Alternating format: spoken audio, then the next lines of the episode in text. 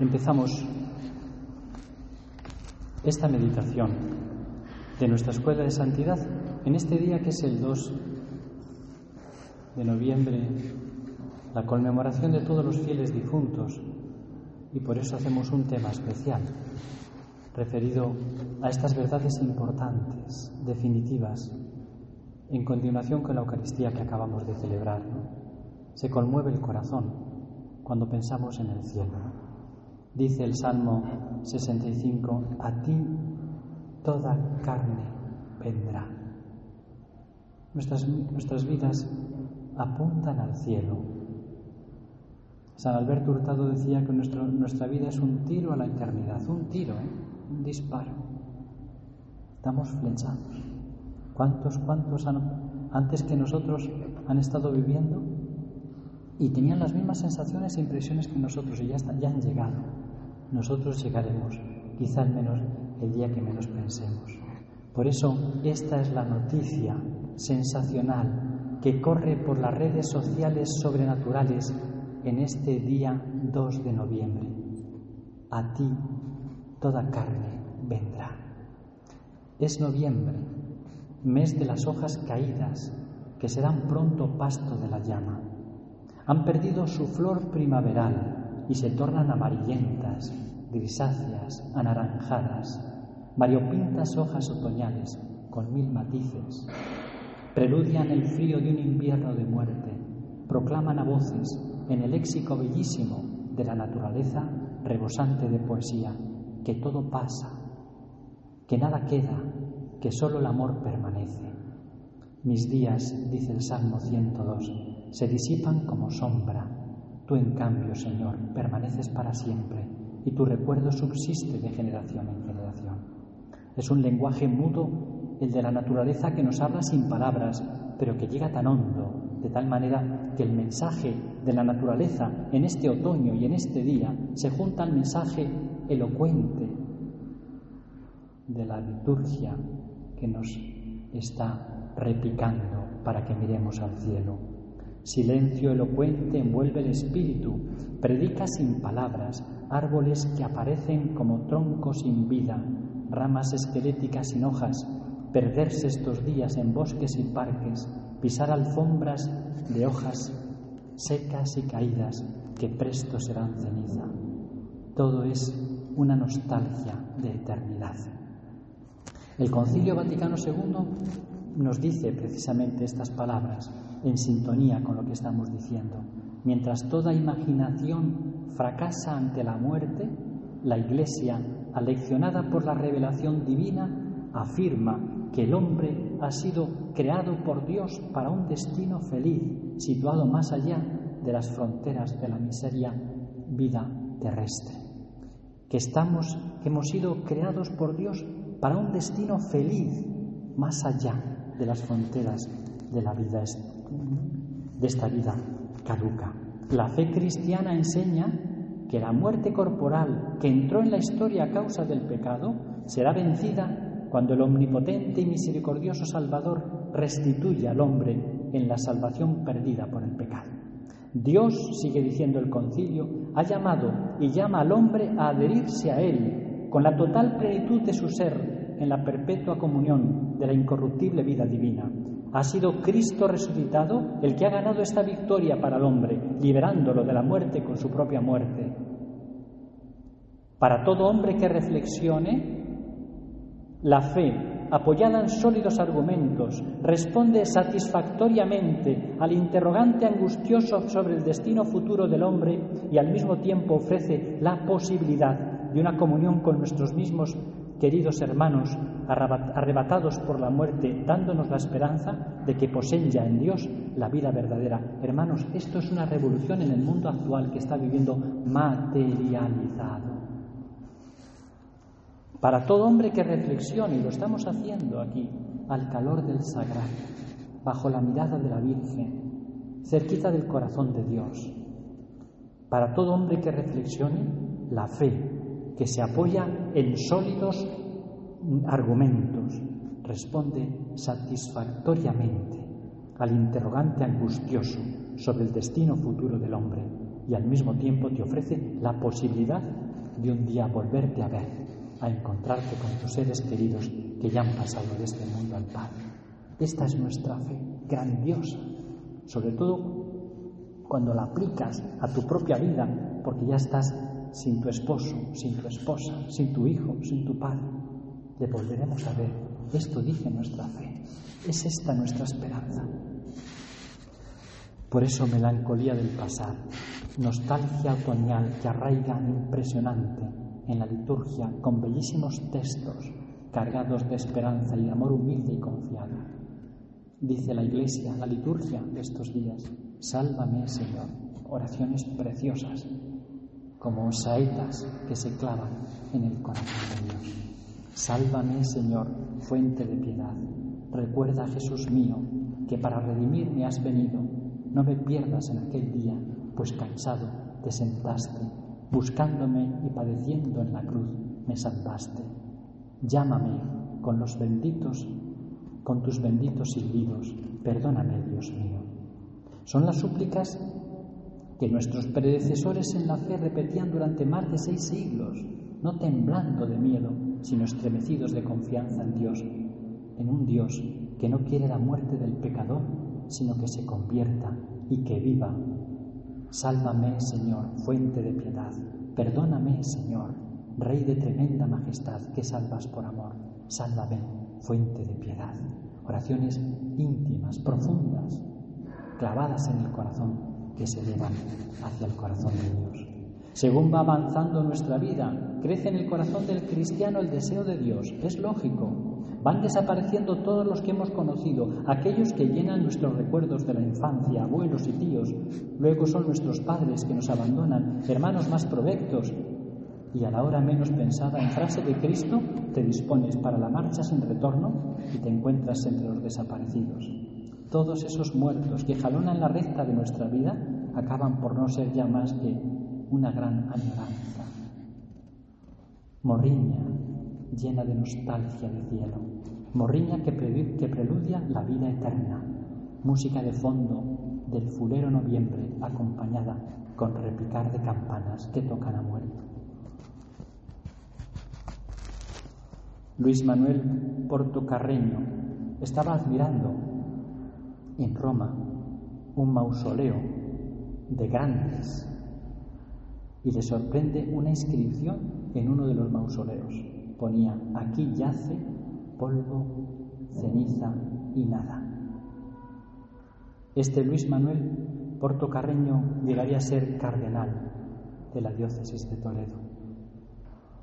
Y entonces, en su hora final, recuerda esa frase que leyó y a sus 74 años la manda grabar en su tumba en la capilla del Sagrario de la Catedral de Toledo.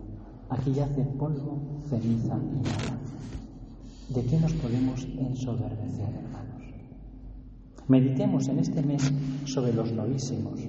Pensemos con agradecimiento y santo temor en las verdades eternas que enmarcan nuestra existencia. Son verdades que nos ayudan a vivir bien, que meten estas grandes verdades, meten amor en el corazón y sensatez en la cabeza. Piensa en tus postrimerías y no pecarás.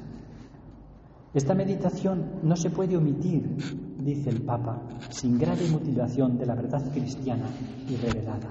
La, la meditación en la, en la eternidad. La muerte nos centramos ahora en ella, es el máximo enigma del hombre y es la consecuencia del pecado. El máximo enigma del hombre, dice la Gaudium et Spes, el máximo enigma de la vida humana es la muerte. El hombre sufre con el dolor y con la disolución progresiva del cuerpo, pero su máximo tormento es el temor por la desaparición perpetua. Juzga con instinto certero cuando se resiste a aceptar la perspectiva de la ruina total y del adiós definitivo que sí, que queremos vivir, que tenemos dentro un, deseo de, de amor eterno y de vida eterna. El magisterio dice ciertamente que es consecuencia del pecado la muerte. El catecismo nos dice, la muerte es consecuencia del pecado. Intérprete auténtico de las afirmaciones de la Sagrada Escritura y de la tradición, el magisterio de la Iglesia enseña que la muerte entró en el mundo a causa del, del pecado del hombre. Aunque el hombre poseyera una naturaleza mortal, Dios le destinaba a no morir. Por tanto, la muerte fue contraria a los designios de Dios creador y entró en el mundo como consecuencia del pecado.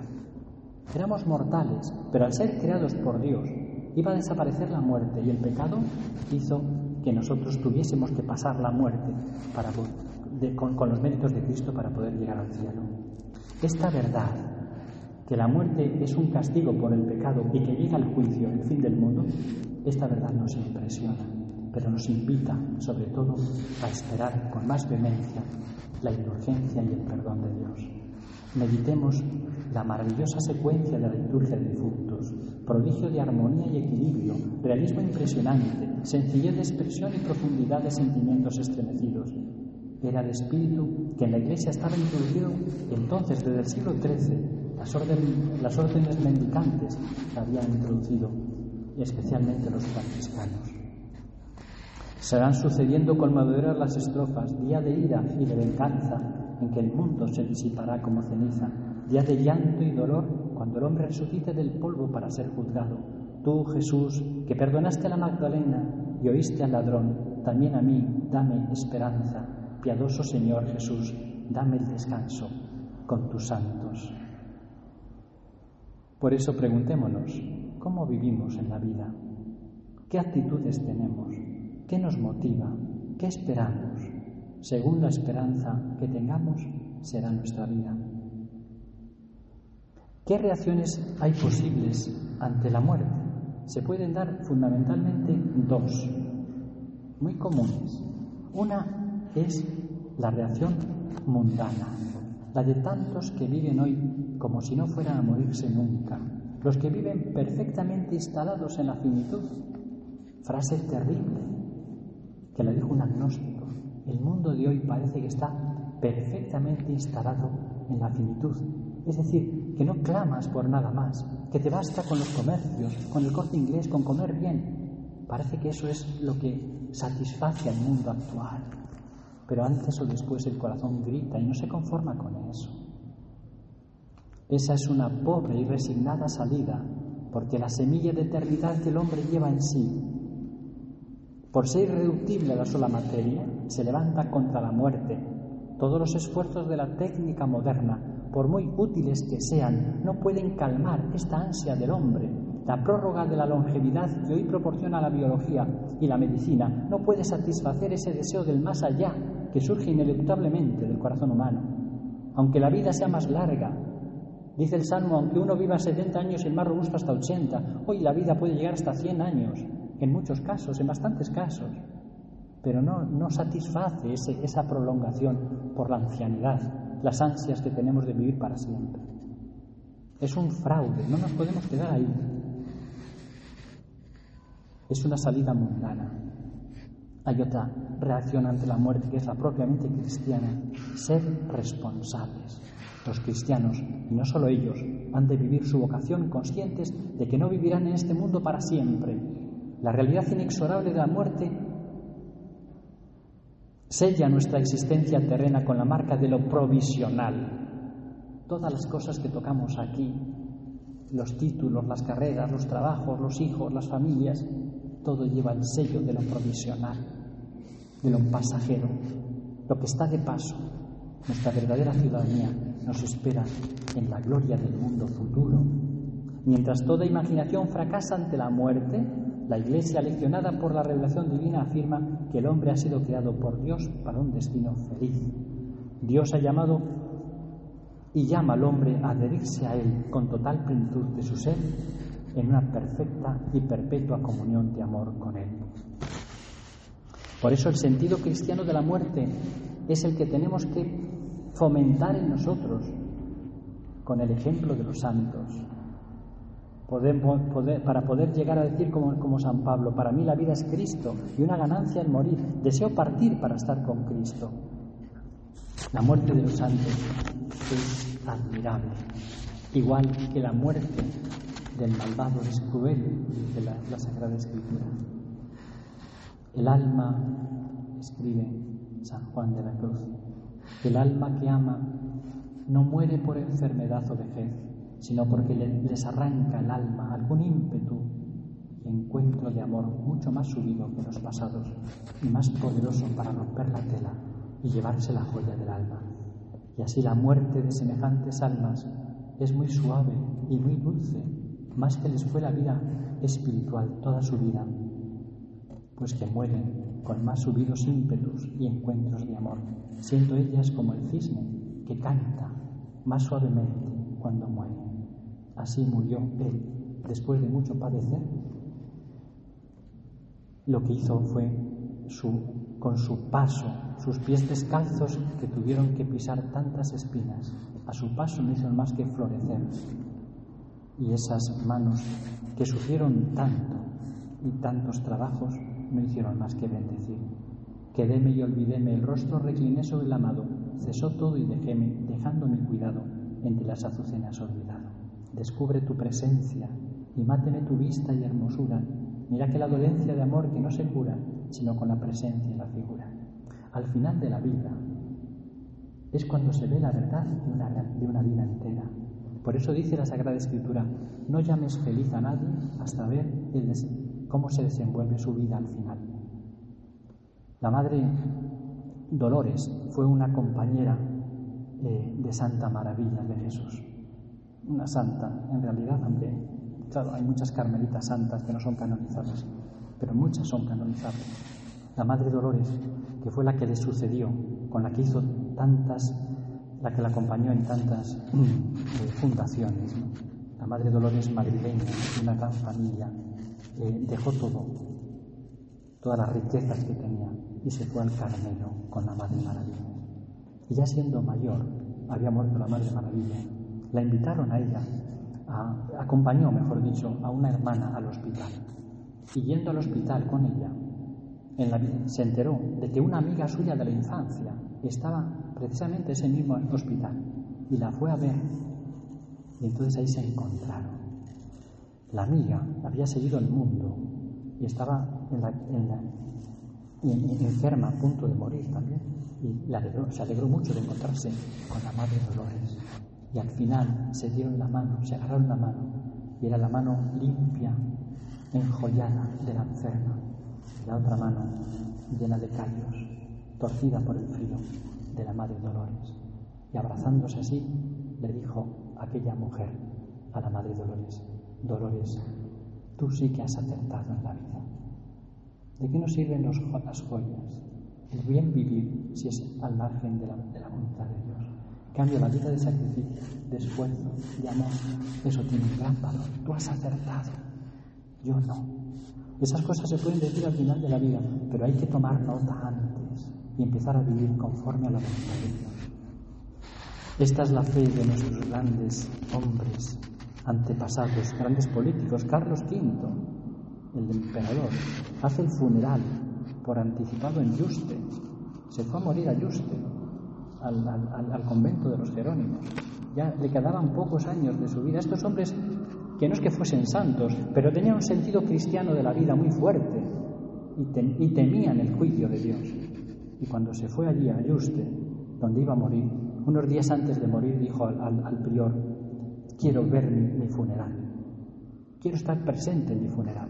Allí pusieron el, túmulo y él estaba cerca y estaba haciendo el, prior la misa por, por Carlos V que había muerto ya. Hombres de fe.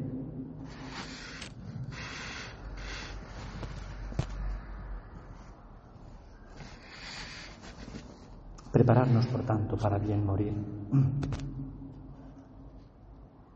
La Iglesia nos anima a prepararnos para la hora de la muerte, prepararnos de la muerte repentina e imprevista. Líbranos, Señor, dice la letanía de los santos.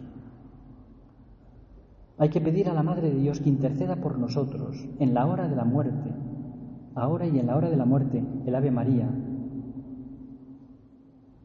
Habrías de ordenarte en toda cosa como si luego hubieses de morir, dice el Kempes.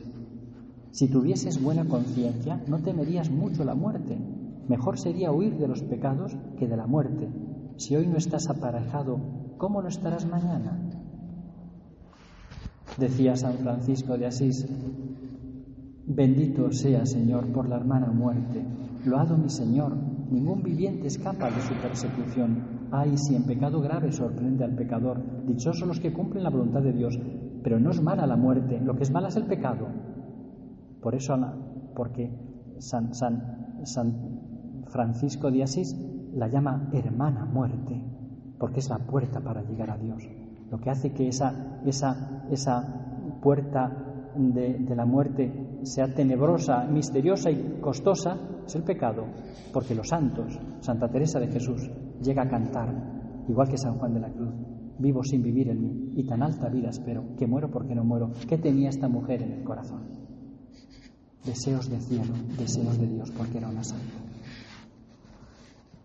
Terminamos. Santa María de la Esperanza, Santa Madre de Dios, Reina de cada uno de nosotros, tus hijos.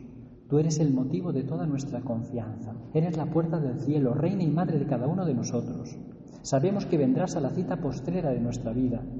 Te hemos invocado miles de veces, ruega por nosotros en la hora de nuestra muerte, cientos de Ave Marías, en oraciones perseverantes y confiadas. Llena de gracia, Madre de Dios, una oración humilde, ruega por nosotros pecadores. Una oración así lo alcanza todo y más de un corazón tan maternal como la Virgen María. Madre de Dios, acuérdate de mí, repetía San Francisco Javier en la isla de Xian, frente a la China, donde murió, en el crepúsculo mismo de su vida. Era el 7 de noviembre de 1906. Y Santa Isabel de la Trinidad, poco antes de morir, escribía, Dentro de dos días estaré en el seno de mis tres. Es la Virgen, ese ser tan luminoso, quien me tomará de la mano para llevarme al cielo. Por eso tengamos una gran confianza en la intercesión maternal de la Virgen. Ella, Santísima, hará lo mismo con cada uno de sus hijos, de nosotros, que con si con, con confianza la invocamos y la amamos, nos infundirá el espíritu del amor de Dios para que en la hora de la muerte merezcamos, triunfando de nuestros enemigos, alcanzar la corona celestial. Que así sea.